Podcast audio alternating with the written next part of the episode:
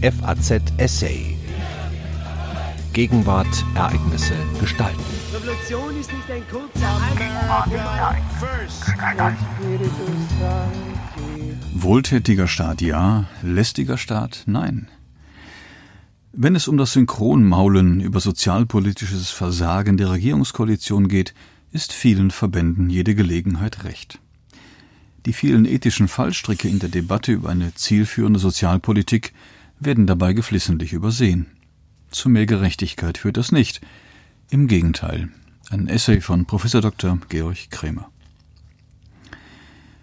Die Debatte über Sozialstaat und Sozialpolitik scheint keine zu sein, in der mit ethischen Fallstricken zu rechnen ist.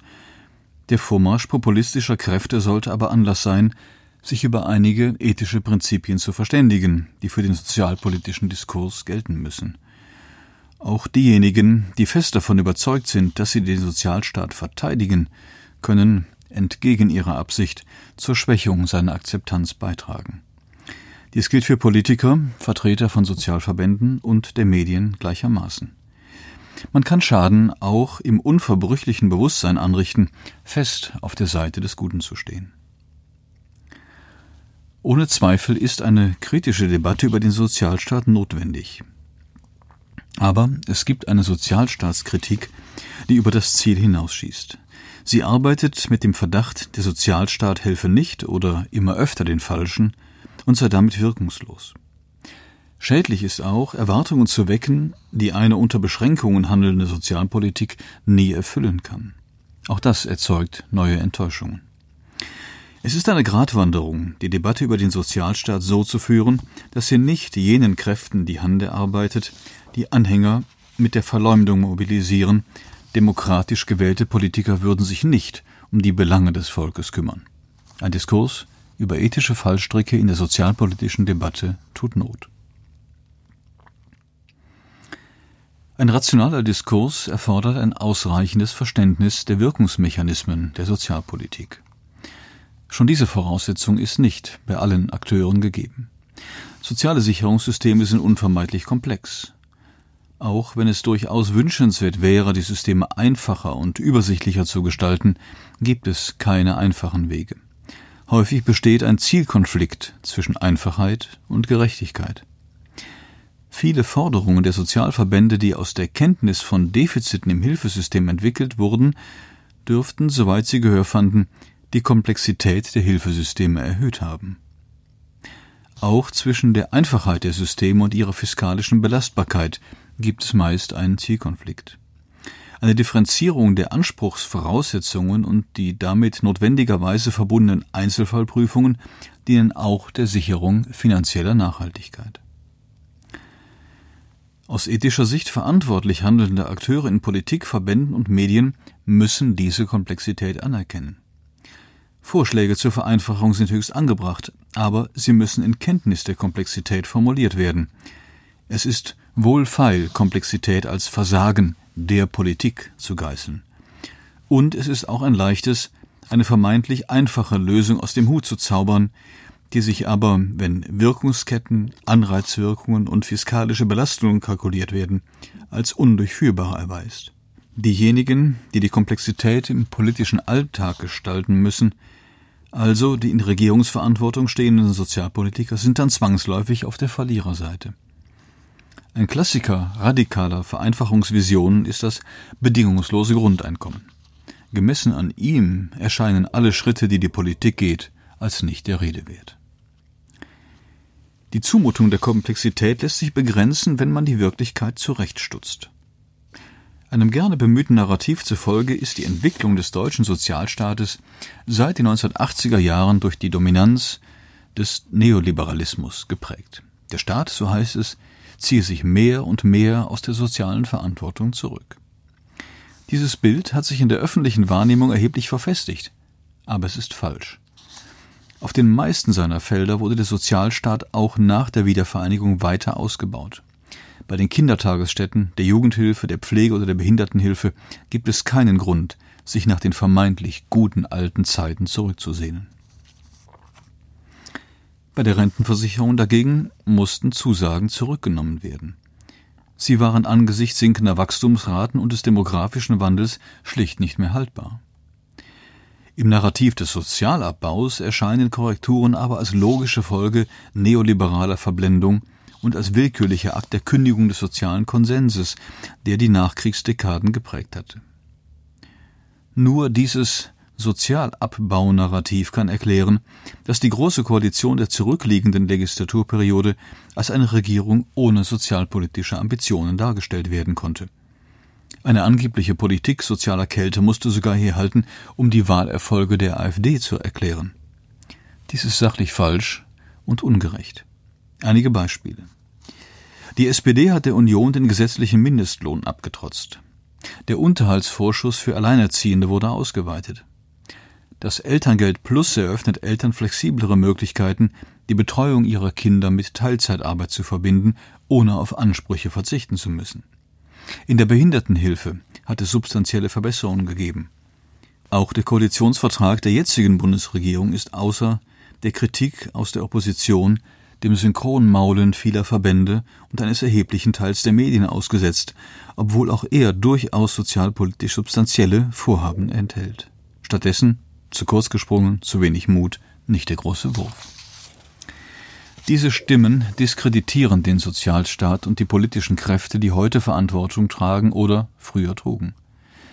Parteien können dieses Problem verstärken, wenn, wie heute aus Teilen der SPD, die eigene Sozial- und Arbeitsmarktpolitik trotz ihrer Erfolge nicht kritisch reflektiert, was gut wäre, sondern geradezu in Grund und Boden geredet wird, gefährdet dies die eigene Glaubwürdigkeit. Es muss die Frage provozieren, wenn alles so schreiend ungerecht ist, warum habt ihr es dann nicht schon längst geändert? Sozialrealpolitik muss Grenzen staatlicher Handlungsfähigkeit akzeptieren. Sie muss Prioritäten setzen und sie muss zwischen unterschiedlichen Belangen abwägen, für die häufig gleichermaßen berechtigte Argumente vorgebracht werden können. Ein ethisch verantwortliches Lobbying der Sozialverbände muss sich selbst dem Zwang aussetzen, Prioritäten zu setzen und nicht einfach additiv alles zu fordern, was wünschenswert oder nützlich sein könnte. Den Interessen von Kranken, Pflegebedürftigen, Langzeitarbeitslosen, Armen oder Familien kann man nicht kumulativ gerecht werden, ohne Mitverantwortung für das Gesamtsystem sozialer Sicherung wahrzunehmen. Dazu gehört auch, sich der Frage zu stellen, wie eine gute soziale Sicherung in einer demokratischen Gesellschaft mehrheitsfähig bleibt und auch diejenigen von ihrem Nutzen überzeugt werden können, die real oder vermeintlich mehr dafür zahlen, als sie erhalten. Der Zwang zur Priorisierung zeigt sich am deutlichsten angesichts der Grenzen der Finanzierbarkeit. In der Debatte werden die häufig banalisiert. Das gelingt deswegen recht einfach, weil viele Bürger keinerlei Vorstellungen von der Größenordnung des Sozialstaates haben. Weil das so ist, kann der Verweis auf die Erbschaft oder Vermögenssteuer trotz ihres begrenzten Beitrags zur Steigerung staatlicher Handlungsfähigkeit als Beleg dafür herangezogen werden, alles sei möglich, es scheitere allein am fehlenden politischen Willen mutloser Politiker. Die Finanzierungsfrage lässt sich am einfachsten wegwischen, indem darauf hingewiesen wird, Deutschland sei ein reiches Land. Das ist nicht zu bestreiten. Allerdings gibt es auch in einem reichen Land Grenzen der staatlichen Handlungsfähigkeit. Sie werden von der Höhe der Abgabenquote, dem Anteil der Sozialabgaben und der Steuern an der Wertschöpfung bestimmt. Die Abgabenquote ist einerseits Ergebnis demokratischer Willensbildung, aber sie ist auch davon abhängig, ob die Besteuerung durchgesetzt werden kann oder ob sich Unternehmen und Privatpersonen ihr im relevanten Umfang entziehen. Der Kampf gegen Steuerhinterziehung ist aller Ehren wert, aber er allein reicht nicht, große sozialpolitische Wünsche zu erfüllen. Wenn sie große Gruppen oder gar die Mehrheit der Bürger begünstigen sollen, kostet dies auch in einem reichen Land Summen, die auch die Mitte tragen muss, nicht nur irgendwelche Superreichen. Daher sind Prioritäten so wichtig. Wer allen gleichzeitig mehr verspricht, wird wenig für diejenigen erreichen, die am Rande der Gesellschaft stehen und zu Recht unzufrieden sind. Eine weitere Argumentationsfigur der Banalisierung ist der Verweis auf den Staat, der die Kosten übernehmen solle. Gemeint ist damit die Steuerfinanzierung, die immer dann gefordert wird, wenn man glaubt, dass die Erhöhung der Sozialversicherungsbeiträge nicht opportun sei.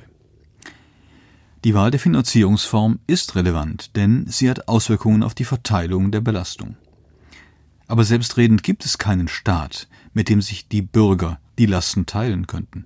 Die Steuern müssen schließlich von ihnen selbst aufgebracht werden. Die paritätische Finanzierung in der Sozialversicherung scheint die Kosten zu halbieren.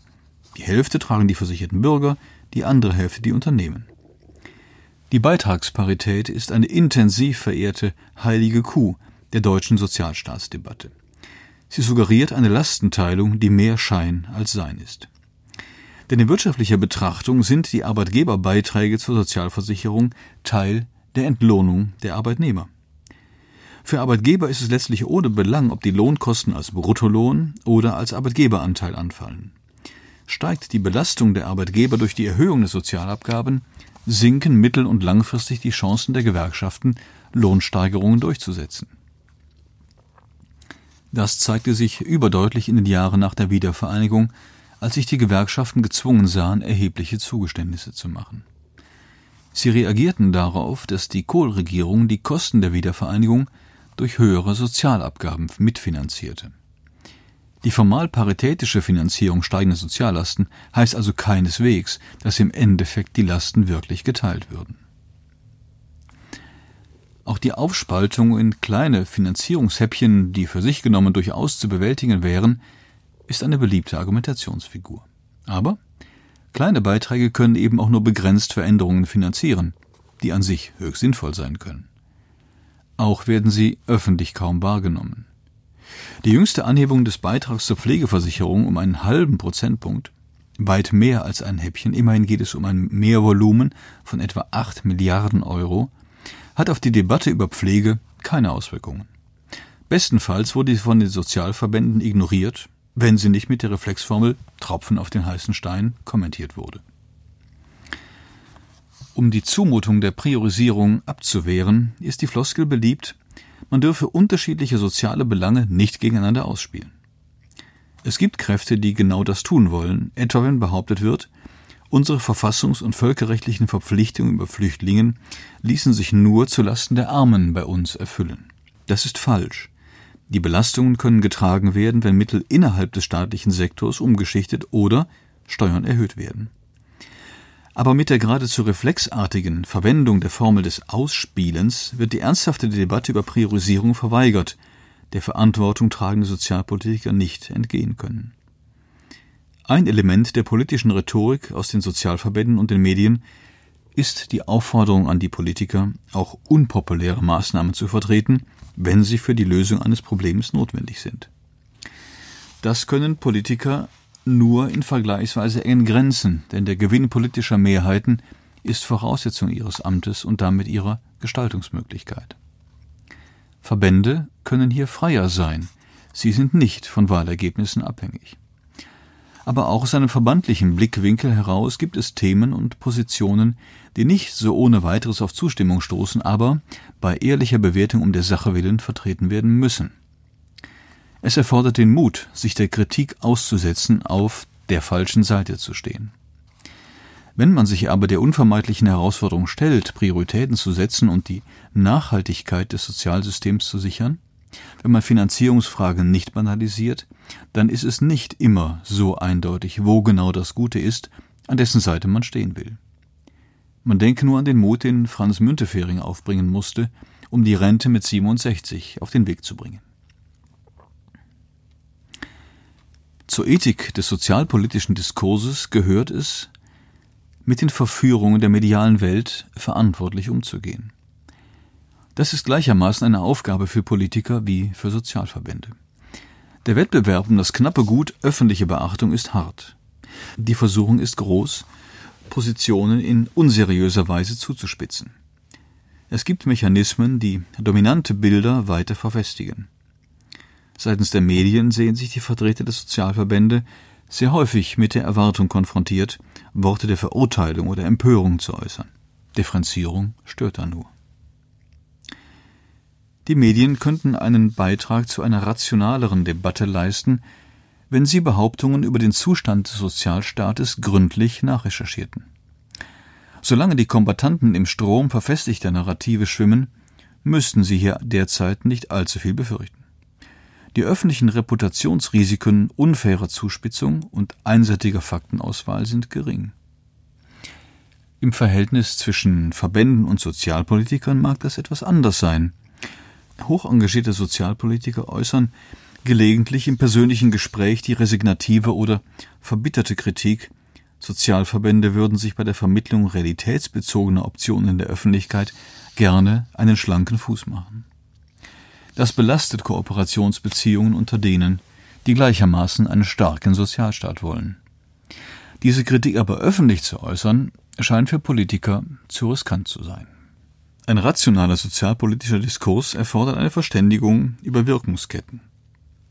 Zu Zwecken politischer Mobilisierung werden sie häufig stark verkürzt. Ein Beispiel?